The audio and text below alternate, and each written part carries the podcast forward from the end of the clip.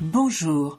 Tu viens de découvrir que tu as un cancer du sein et aimerais en savoir plus sur ce qui t'attend Tu es en plein parcours et aimerais avoir des réponses à tes questions Tu aides quelqu'un et ne comprends pas vraiment ce que la personne que tu accompagnes vit réellement Ce podcast te donnera toutes les réponses que tu attends. Tu y trouveras, outre mon témoignage, des interviews d'intervenants divers, de paramédicaux, de thérapeutes de médecine complémentaire. Je t'y transmettrai également des conseils et des outils pratiques, souvent issus de mon expérience ou de celle d'autres malades, afin de mieux vivre et comprendre ce qui t'arrive. Je m'appelle Françoise Boutet et en 2022 j'ai vécu et vaincu trois cancers, du sein et du poumon. Je te transmets ici tout ce que j'aurais aimé savoir, tout ce que j'ai pu glaner et tous les outils qui m'ont aidé à vivre le mieux possible cette période. Alors, si autour de toi tu connais quelqu'un atteint de cette maladie, n'hésite pas à lui parler de mon podcast ou à lui transmettre directement le lien de celui-ci.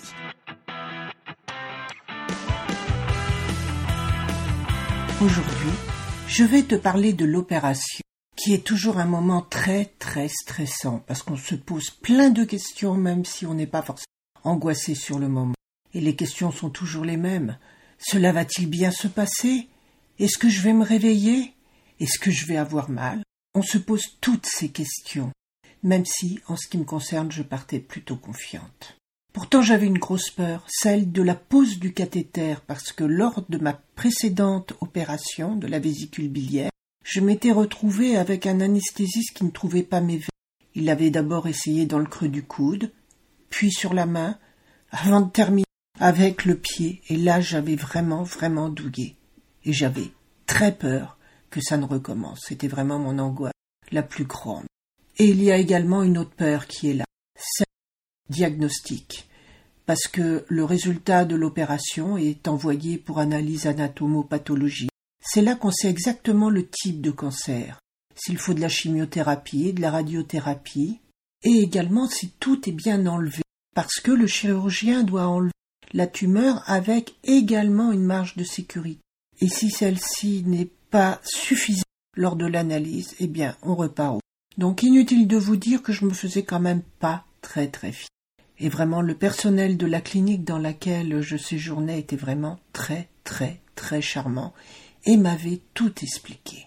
Maintenant, je vous raconte ce que j'écrivais le jour de l'opération et puis le lendemain. Mardi 24 mai 2022, jour de l'opération. Le matin. La nuit dernière, j'ai réussi à dormir avec une brassière pour maintenir les pansements du harpon pendant la nuit. Avoir une forte poitrine avec un fil de fer dedans est quand même très gênant, même si ce n'est pas douloureux. Enfin, je récupérerai pendant et après l'opération. Et j'ai bien fait d'apporter plusieurs brassières, car il est nécessaire d'emporter évidemment une proie après l'opération. L'après-midi. Voilà. Je suis maintenant opérée, délivrée. Je suis rentrée au bloc en début d'après-midi, accompagnée, puis réceptionnée par des personnels aimables et chaleureux. C'est la première fois que je vois un chirurgien passer me dire quelques mots avant l'anesthésie. J'étais relativement peu angoissée, grâce à toutes les rondes de EFT faites sur le brancard et la perfusion a été posée du premier coup au coup de gauche. Quel soulagement. Je suis remonté dans ma chambre à 17 heures, relativement endolori, et j'ai enfin découvert mes lors des soins infirmiers, suivi du rhabillage avec la brassière qui maintient les compresses en place. Les coupes sont nettes, symétriques et bien placées, et me permettront de porter des décolletés. Le chirurgien les a fermées avec des séries cette technique évitant ainsi les fermetures éclair des points de suture. Malgré tout, il me semble avoir un gros creux sur les seins, et cela me perturbe. Maintenant, à dix-neuf heures, et après une collation, le passage du chirurgien, qui m'a dit que tout s'était bien passé, la déperfusion et le rhabillage très laborieux. Je repars chez moi, sans ressentir de douleur, avec juste un paracétamol. Le chirurgien m'a dit que c'était une opération relativement bénigne. Peut-être, mais pas pour moi. Mais je repars avec beaucoup de fatigue, car je suis encore un peu dans les vapes. Mercredi 25 mai 2022. Hier soir, en me déshabillant, je me suis aperçu que les plaies avaient saigné. Brassière et t-shirt étaient ensanglantés. Berg, berg, berg. Et j'ai déjà dû me rechanger. Mais le saignement n'était pas bien important. Je pense que l'heure de voiture et la ceinture de sécurité y étaient pour quelque chose. J'avais pourtant prévu un coussin et je maintenais mes seins dans le berceau de mes bras, car je ressentais douloureusement chaque sursaut de la voiture.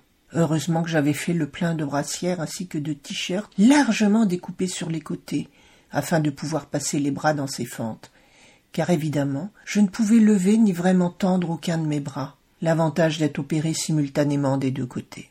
Ayant un peu peur de la nuit qui s'annonçait, je me suis endormi tard, mais passé quand même une bonne nuit reposante bien que brève, car j'avais quand même beaucoup dormi dans l'après-midi, et n'arrivant pas à trouver le sommeil, j'avais lu tard dans la nuit. Et je m'étais aperçu avec plaisir que je pouvais m'endormir sur le côté, et je me suis même réveillé au matin à plat ventre, sans aucune douleur. Mais j'avais quand même pris un doliprane à vingt heures et puis un autre vers trois heures du matin avant de m'endormir, même si je n'avais pas mal, car les infirmières m'avaient dit de faire bien attention et de ne pas attendre la douleur. J'ai pris le suivant ce midi, car la douleur se réveillait un peu. Autre avantage des séries strips, aucun soin infirmier, juste une douche au savon et à l'eau. Mais cet avantage est également un énorme inconvénient, car je me suis retrouvé ce matin seul, avec mon mari, à devoir me déshabiller ou plutôt m'éplucher de mes diverses couches et à les décoller au sérum physiologique, avec la peur au ventre d'arracher les bandelettes de suture, car les plaies avaient encore un peu saigné, et tout avait séché pendant la nuit, avec en prime une odeur prégnante de sang dans laquelle je m'étais réveillé et qui s'accrochait à mes vêtements. L'horreur. Une fois déshabillé, voir mes deux seins couturés, creusés, m'a fait défaillir. J'aurais nettement préféré être prise en main par une infirmière que devoir me débrouiller seule, avec l'anxiété de la découverte et l'angoisse de me blesser. D'ailleurs, après le nettoyage des plaies, j'ai été totalement incapable de me doucher. J'étais épuisée, tétanisée et ne tenais plus sur mes jambes. Le simple fait de m'imaginer me tenir nu sous un jet d'eau et de devoir me savonner me donnait la nausée.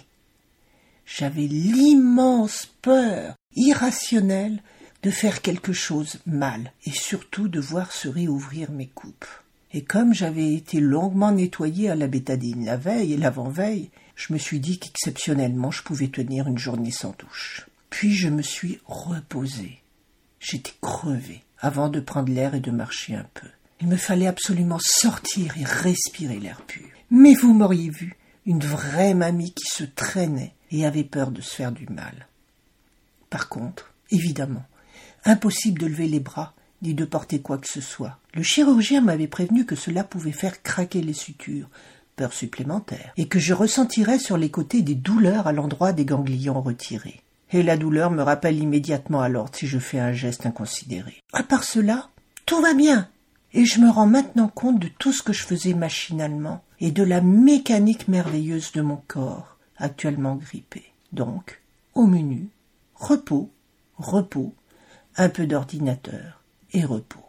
Et comme je te parle encore de l'EFT qui m'a tellement aidé avant l'opération, je te mets dans le résumé de cet épisode un lien pour télécharger la fiche pour que tu puisses toi aussi l'utiliser facilement pour calmer tes douleurs émotionnelles et physiques en toute autonomie. Et je te donne rendez-vous jeudi prochain pour le prochain épisode Conseil.